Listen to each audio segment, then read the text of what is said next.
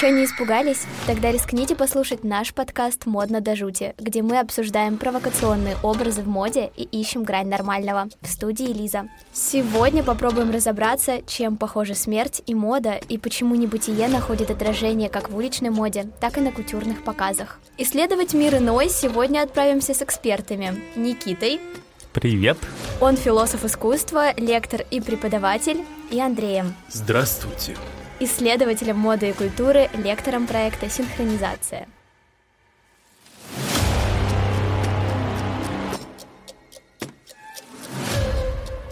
И чтобы влиться в тему и разобраться, первый вопрос я хочу задать Никите. Вот мои ассоциации и ощущения при слове смерть, они больше смахивают на ужас и страх, чем на какое-то возвышенное вдохновение. А между тем ее тематика прослеживается как в уличной моде, например, вот первыми на ум приходят готы со своей такой э, мрачной тематикой, такими тяжелыми ботинками и отсылками постоянными на смерть. И в коллекциях высоких культурных дизайнеров, например, Маккуина, Джона Гальяна, Поля Готье. Вот почему, на первый взгляд, такая отталкивающая тема вдохновляет творческих людей?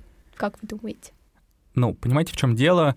проблема смерти, проблема смертности человека — это та вещь, то осмысление, которое в некотором смысле делает нас людьми. Мы столкнулись с проблемой смерти, которую не решить, мы не знаем, что будет по ту сторону, но при этом это тот феномен, с которым мы встречаемся постоянно. И культура, как некоторая система понимания мира, система мировоззрения, обязана работать с этой идеей, которую мы постоянно встречаем. И поэтому смерть, которая, казалось бы, правда, носит коннотации не самые приятные, так скажем, она никогда не покидает сферу культуры, потому что мы постоянно вынуждены как-то осмыслять этот опыт, потому что без осмысления это невозможно. Все религии, мифологии, вся культура пытается из смерти... Смерть как-то что ли, сделать человеческой. Ну, чаще всего смерть позиционируется просто как не конец. Смерть — это переход, это новое рождение, это по-настоящему рождение. То есть так или иначе смерть — это опыт, который в любом случае всех нас ждет, и задача культуры — сделать его, ну, хоть как-то осмысленным. Ну вот, если говорить про объединение людей, то вот, как я уже вспоминала про готов, это было супер какое-то популярное течение. Например, в мою молодость, в мои школьные годы, мне кажется, у всех людей моего возраста, старшеклассники точно были какие-то люди, которые придерживались этого течения, но вот у нас оно сошло на нет. Во время подготовки к подкасту мы нашли еще одну очень интересную, которая популярна сейчас. Это японский стиль ями каваи. Он сочетает в себе нежные цвета типа розового и там белого, и достаточно агрессивные, такие темные, черные детали, и акцент сделан на болезненности, каких-то медицинских терминов. У них очень много украшений со шприцами, с какими-то заплаточками, с какими-то швами, лейкопластырями, и очень много надписей на одежде, которые отсылают к лишению себя жизни и, например, к посылу, что I want to die я хочу умереть, я хочу уйти из этого мира. Очень много, например, есть у них изображение петлей, для самоубийства. И есть версия, что такая одежда работает как средство терапии для людей с какими-то психическими отклонениями или заболеваниями. Вот у меня как раз-таки, Андрей, вопрос к вам. Почему возникает такое стремление облечь достаточно серьезную мрачную тему в какие-то милые образы, то есть сочетать несочетаемое? Ну, сочетание несочетаемого, разрушение формы с содержанием — это одно из самых, наверное, потрясающих и вкусных вещей вообще в культуре. В Японии же это вызвано, ну, вот именно их культурой и вот действительно тем положением, в котором, например, оказалось молодое поколение. Эта субкультура ничем не хуже остальных субкультур, просто немножко на болезненную тему. Но при этом она просто очень хорошо подсвечивает те проблемы, которые, ну, скорее всего, существуют в обществе. Ну, а то, что мы действительно берем за основу что-то такое миленькое и приятненькое, но мы же можем взять и отсчитать это до рождения оригинальной субкультуры лолиты. А лолита, она, в принципе, очень интересна тем, что это же не просто говорят, что в викторианском стиле. Нет, это не викторианский стиль. Это викторианская кукла. Я хочу быть куклой. Я хочу быть неодушевленной вот этой вот девочкой в оборочках. То есть, или вот разбитой немного. Готика — это же, знаете, что-то вот про какие-то полуэротические предвкушения перед контактом со сверхъестественным. То есть, это как Брэм Стокер. Это вот когда вот э, действительно, вот если почитать Дракулу, то все положительные персонажи, они там, ну, они такие выхолощенные. Ты хочешь сказать, что идите снимите комнату наконец-то! Настолько там они друг друга поддерживают. Это же невероятно ужасно. А все вампиры, они такие, они такие с кровью они такие секс. И ты прям чувствуешь, что о, я болею за эту команду, потому что настоящая котика — это не когда ты с намалеванным лицом на кладбище винище пьешь, а когда это девушка в тонкой-тонкой сорочке, белый, к тому же, запомните, женский готический цвет белый, поднимается по винтовой лестнице на высокую-высокую башню, и выше и выше в ее руках канделябр с оплывающими свечами. И ей страшно, но что-то движет ей вперед. И вот она достигает верха, там мужчина с листными волосами. Он склоняется над ее шеей, она думает, что он запечатлеет там свой поцелуй, но нет, он кусает ее в шею. Ну, вы поняли, в общем. А, наши старые добрые эротические фантазии на тему потустороннего мира. Ну, а японский контекст, который, кстати, очень неплохо перенимается а-ля ТикТок, это же вот именно что-то очень милое и невинное, но которое разрушает эту форму. Я бы еще, наверное, добавил, что ну, когда такие как будто бы глубокие, меланхоличные, тяжелые темы поднимаются в такой, казалось бы, поп-культуре, массовой культуре, это же еще попытка присвоить тот опыт, который кажется иным, предельно другим, да, то есть когда какие-то вещи попадают в нашу такую м, бытовую, да, личное наше пространство, mm. ты меньше их боишься, ты тем самым их присваиваешь, и тебе легче как бы пережить, освоить этот опыт. Символика, которой ты как бы наделяешь себя, свое тело, она тем самым помогает тебе почувствовать эту границу миров, опять же, привыкнуть к ней, обжить ее, чтобы этот опыт, который так или иначе мы когда-то где-то столкнемся с ним, чтобы он был просто естественнее для тебя. Ну и плюс, да, еще такой есть момент, что мы, конечно, очень романтизируем всю эту историю, потому что это нечто другое, нечто экзотическое, да, которое напрямую в опыте не дано, как говорил Мартин. Хайдегер, смерть человека — это все только его смерть. Ты никогда не переживешь опыт смерти, ты его переживешь ровно один раз. А мы все любим такой вот запретный плод, поэтому мы всегда так или иначе вот романтизируем, используем его, так или иначе внедряем в личный контекст, чтобы жить с ним. Именно искусство о смерти позволяет человеку ее преодолеть. Пока мы помним про Японию, пока мы про, помним про Россию, Никита, скажите мне, пожалуйста, чем отличается восприятие смерти у русских и у японцев? Потому что, ну, явно у нас есть различия, хотя бы потому, что у них смерть во всех их каких-то поп-культурных произведениях, типа мультфильмов, фильмах, они уже в школах читают какие-то произведения, связанные со смертью. У нас же эта тема на каком-то максимальном уровне табуирована. Каждая культура по-разному формирует свой какой-то нарратив по отношению к этому опыту, и не столько именно России от там, Японии, условно, а от Запада от Востока, если говорить уж широко, надо максимально широко говорить, да? И отношение-то, в принципе, отличие этого отношения заключается в том, что западные страны, у нас смерть — это трагедия. Несмотря на то, что христианство 2000 лет убеждает нас, что после смерти мы как какой-то момент, либо сразу после смерти, либо потом все вместе, разные есть теории, мы восстанем, судный день, ну и там дальше по тексту, а, кто вверх, кто вниз. Вот. Но христианство вроде бы убеждает нас, что э, мы бессмертны. Это не работает в рамках какого-то человеческого опыта, потому что для европейского человека смерть — это конец. А восточная культура относится к смерти по-другому. Для Востока, в принципе, ну, так, грубо для всего, смерть — это продолжение жизни. А никакого качественного изменения не происходит. Ты просто уснул и проснулся. Ты переродился в буддизме, ты превратился в духа в синтоизме. Неважно, что происходит, но смерть — это продолжение. Сразу проблема исчезает. Где нет проблемы, значит, этот опыт можно внедрить в повседневность. И, опять же, этот опыт наделяется сразу другими смыслами, как, например, уже вышеупомянутая проблема самоубийства. Да? Для европейского человека это и греховно, и там, против религиозных заповедей. Это, в принципе, опыт, который очень болезненно даже рефлексируется, не то, что уж как-то применяется, то для той же самой японской культуры самоубийство — это один из способов жеста, который достаточно органично воспринимается, опять же, в контексте, что ты самоубийством вот не завершаешься, а ты, наоборот, можешь как подвести черту, как-то точечку поставить, восклицательный знак, вопросительный. Но это не конец, а это именно переход в другую постась. Отсюда в Японии гораздо проще, ну вообще, в принципе, в Востоке гораздо проще сосуществуют человек и смерть, чем в Европе.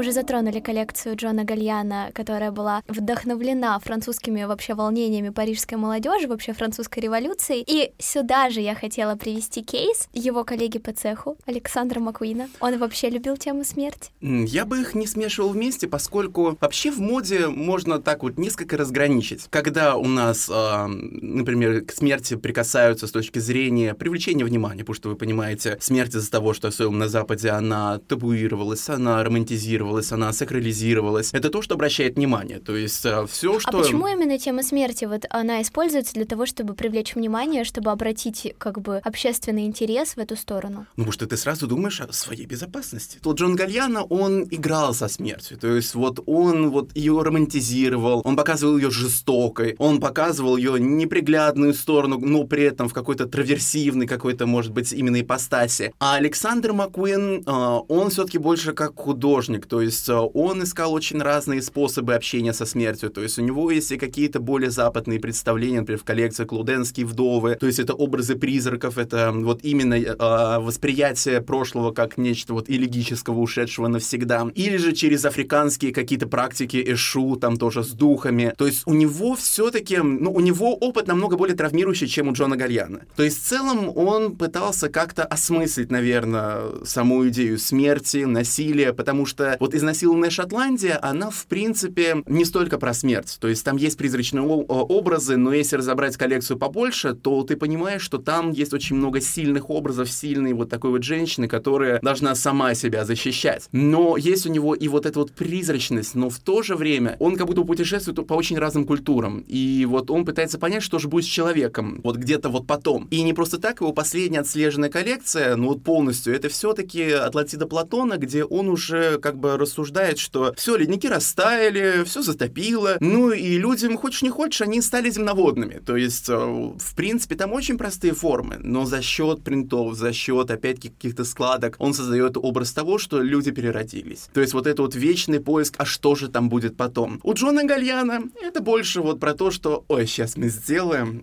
ой, люди прям врубятся. Потому что вот эта вот коллекция вот со смертью в Венеции, она самая часто вот цитируемая в всяких контактах и все остальное. Потому что привлекательно, потому что романтизм. Вот я, кстати, сейчас тебя слушал, мне кажется, что, поправь меня, если не так, что э, в моде пытаются найти визуальный образ смерти, который физически, материально не существует, то есть, ну, нет вот этого потустороннего мира, да, и культура постоянно пытается нащупать. А как это? Это духи, это призраки, это вампиры, это зомби. То есть пытаются найти какой-то адекватный визуальный образ вот той стороны. Ну вот, кстати, про какие-то... То, что вот Никита затронул тему того, что мода пытается как-то вещественно создать смерть, чтобы ее можно было потрогать, Мгм. посмотреть на нее. Вот опять же, я к Маккуину еще раз чуть-чуть вернусь. У него даже, я вчера, когда занималась изучением его творчества, он даже прям говорил, что надо исследовать смерть, что она такая, она романтически, меланхолично притягательна. И вот, кстати, его коллекцию, посвященную маньякам, мы обсуждали в Мгм. прошлом выпуске нашего подкаста. Но в его коллекции, что меня очень привлекло, 98 по-моему, года, он вместе с ювелиром Мгм. Шоном Лином, они создали два... Это Данте.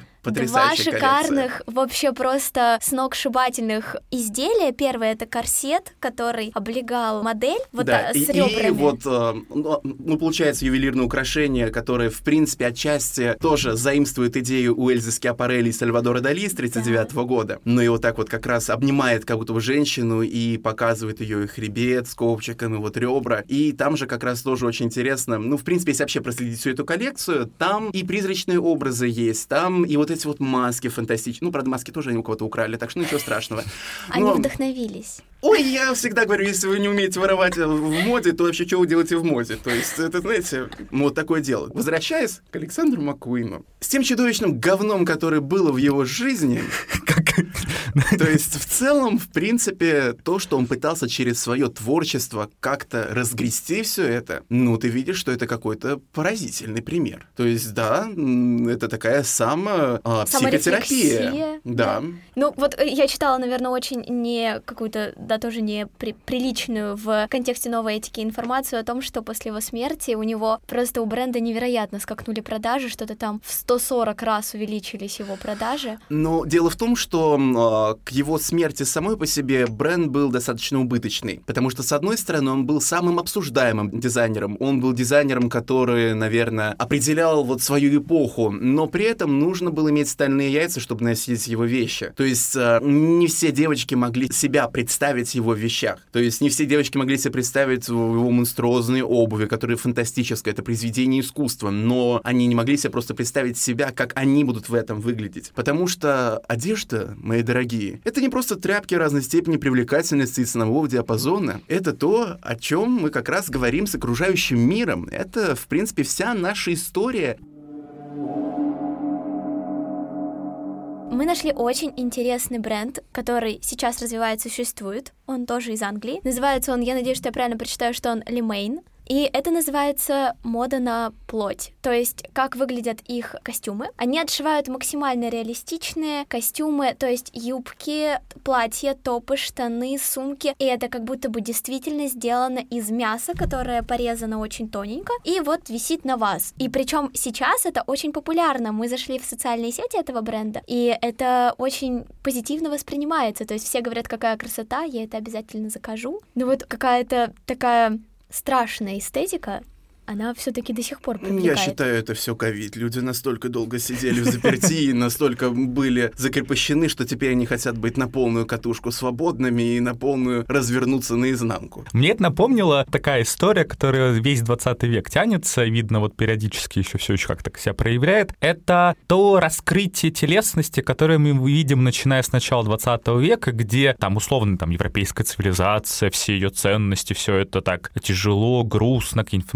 война первая, вторая, и на такие вызовы политические искусство отвечало прямым телом, да, как на венские акционисты. Если знаете, нет, если не знаете, посмотрите, какой-нибудь Герман Нич а, брал белое полотно, мне тоже в некотором смысле кажется, такое какая-то красота, а, в том числе моды, у них всегда были определенные одежды, я знаю, белые такие а сарафаны, как такие, к вопросу о готическом белом, да, и они распяли там тушу свиньи, вспарывали, обмазывались кровью и потом в этом ходили. И они таким прямой, брутальной телесностью, мясом, кровью, они это все на себя, они противопоставляли это цивилизации. Но вот хотелось тоже поговорить о свободе, потому что, Андрей, вы сказали, что это потому что люди засиделись в ковиде, им нужна свобода. Вот у меня есть такой противоречивый кейс, э, тоже, наверное, про шоу нашего детства, топ-модель по-американски. Там очень любили некрогламур использовать. И вот в четвертом и в восьмом сезоне были прям яркие отсылки на это. То есть была первая фотосессия в четвертом сезоне, когда модели лежали в настоящих гробах и должны были изображать желание выбраться оттуда то есть их вот похоронили не по их желанию.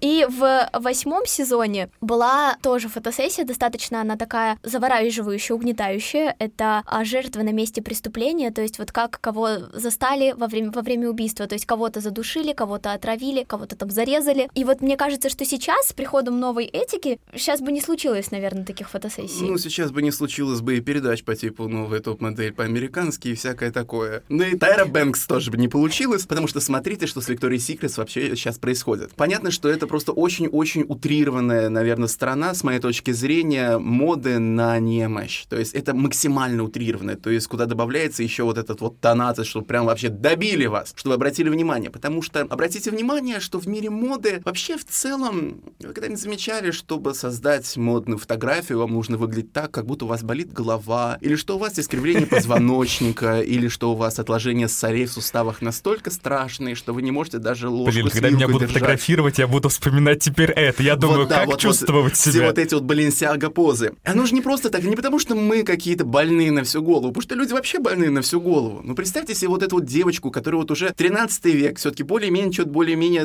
в Европе начинает устаканиваться. Вот она сидит в своем замке, нужно же показывать, что она вообще никаким образом не участвует в процессах ручного труда. Нужно быть там совершенно бледный, там и волосы все там выбреем так вот на лбу, чтобы там он был высокий, и брови там все сбреем, потому что, ну что, я не потею, ну зачем мне эти брови нужны? И выбеливаться общаться будем, и там какие-то веночки себе подрисовывать, и капсулки с мышьяком, потому что что? Потому что правильно, глазки ваши только тогда сверкают, ну, по-настоящему, когда сверкают они от слез. То есть вот это вот как раз мода, ну, вот такую болезненную немощь, что вот прям вот ты вот прям вот еще чуть-чуть и помрешь. А потом был 19 век, потому что 19 век вообще это страшное дело. То есть эм, это ужасно, потому что вот люди считали, что женщина должна, с одной стороны, родить 14 сыновей и не умереть, но при этом выглядеть так, как будто умрет от чехотки уже завтра. А почему нам это нравится? Почему вот эта логика, да, что мы видим эстетику в болезненности, откуда она вообще? Ну, благодаря массовой культуре, которая бесконечно с самого детства нас этим напичкивает. В целом, ну, в принципе, массовая культура, которая к тому же еще настолько льется на нас просто из каждого просто шланга, буквально каждую секунду нашей жизни сейчас, она, конечно, формирует вот эти вот представления о вот все вот этой вот изысканной болезненности, потому что наше-то детство прошло э, в эпоху настоящие супермодели, и мы еще застали эпоху э, этого, какого, героинового шика. Ой, да, да. Да, Застали, когда- в смысле, впрямую в подворотне. Ну, то есть, Э, не- этого героинового шика, я говорю того, который был на подиуме. Там вот эти худющие модели. Когда, да, когда, в принципе, была уже действительно угроза пандемии среди подростков, ну, не, не надо сказать, пандемии среди подростков, но была страшная тенденция именно по количеству булимии, там, анорексии и всего остального. То есть эм, мы это видели, мы это действительно видели, и наоборот, как бы я смотрю, что в наше время, может быть, потихонечку и благодаря все-таки каким-то вот этим маленьким микроскопическим шажкам бодипозитива, ну, какой он есть, такой есть. Ну, вот лучше все равно пока что не придумали, но потихонечку как бы, ну, более здорового человека люди полюбят, такого более настоящего. Есть теория такая заговора, что а, как раз-таки вот эти две съемки, они появились не случайно, а потому что и у девушки в четвертом сезоне, и у девушки в восьмом сезоне перед этой съемкой умер близкий человек, близкий друг. Ну, им было вдвойне тяжелее сниматься в таких съемках, которые с этим ассоциируются, потому что все-таки, так как мы культура западная, мы переживаем эту потерю тяжело. И мне кажется, что как раз-таки вот из-за этого бы точно все сразу культура отмены бы пришла, запретила, топ-модель закрыли, в эту же секунду ничего бы не вышло. Ну, это вообще там все от начала до конца какая-то полнейшая дичь. И из всего того, что мотали по MTV, как-то вот именно Но это шоу его было невозможно. Его бы не было, и мы бы не научились улыбаться глазами. Смайзинг. Кстати, в- там я еще же понял правильно, что там девушек в гроб настоящий клали. Да, да, в к вопросу, вот, лежали. к вопросу о конспирологиях, это, я не знаю, зач- зачем вам эта информация, но если вы захотите стать масоном, то, ну, каждая масонская ложа может менять обряд посвящения в свою ложу, но традиционная такая века 19 это было как раз символическое убийство, когда человек, не знаю, вот Никита Добряков захотел стать масоном, его помещали в гроб, его ритуально убивали, и Никита Добряков умирает, и рождается там, не знаю, Сигизмунд. И вот Сигизмунд — это уже тот, кто в масонской ложе существует, но для людей я все еще как будто бы Никита Добряков, но это так, это уже призрак оперы, а по факту я Сигизмунд. И для них вхождение в масонскую ложу — это ритуальное убийство и рождение. Мы сегодня обсудили очень-очень много таких кейсов, когда смерть была и в кино, и на фотографиях, и в искусстве, в уличной культуре. Это все как-то помогает пережить людям смерть, как-то проще к ней относиться? В любом случае, взаимодействие с этим опытом, оно не то чтобы уменьшает накал трагедии, но все-таки это некоторый присваиваемый опыт. Знаете, что вот во всех почти религиях э, сделано нет понимания ничто, то есть смерть — это не конец, там есть посмертный мир. И как показывает практика, человеку гораздо легче сжиться с идеей, что после смерти будет ад, чем после смерти будет ничто. Мы готовы внутренне а, вечность кипеть в котле, это гораздо проще воспринимать. И вот в некотором смысле то, что смерть нас так постоянно так или иначе окружает, в кино, в сериалах, в компьютерных играх, там, я не знаю, в моде, в образах, в символах, да, в татуировках, неважно. Это позволяет сделать опыт своим, не убирая трагизм, э, превращает в опыт, к которому ты так или иначе готовишься, да, то есть ты же какой-то опыт э, рефлексии, опыт присваивания. Я бы так, наверное, ответил. Очень классный пример по поводу того, что смерть — это еще такая вещь, которая содержит в себе бесконечную возможность, чистый потенциал. Мы же ничего о ней не знаем. И в этом смысле это бесконечное пространство для творчества. Опять же, да, рефлексировать то, как она придет, что там будет. Это же то самое такое очень интригующее, интересующее, что вдохновляет людей на всех сторонах искусства, потому что, ну, такая безграничность возможностей, с которой мы так иначе все столкнемся. Ну тогда мы будем Очень завершать. позитивно закончили. Да. Итальянский мыслитель и поэт Джакомо Леопарди как-то сказал, что мода и смерть похожи на сестер. Они обе несут идею обновления и имеют отношение между плотью и одеждой, скелетом и внешней оболочкой. Действительно, с одной стороны, как мы сегодня выяснили, смерть может нести горе и разрушение, а с другой становится ключом к вечной эйфории и чистоте и постоянно находит свое выражение в культуре и искусстве. Спасибо, что были с нами. Чтобы не пропустить анонсы и посмотреть на истории этого выпуска, подписывайтесь на наш телеграм-канал «Модно до жути». Не отключайтесь, будет ужасно интересно.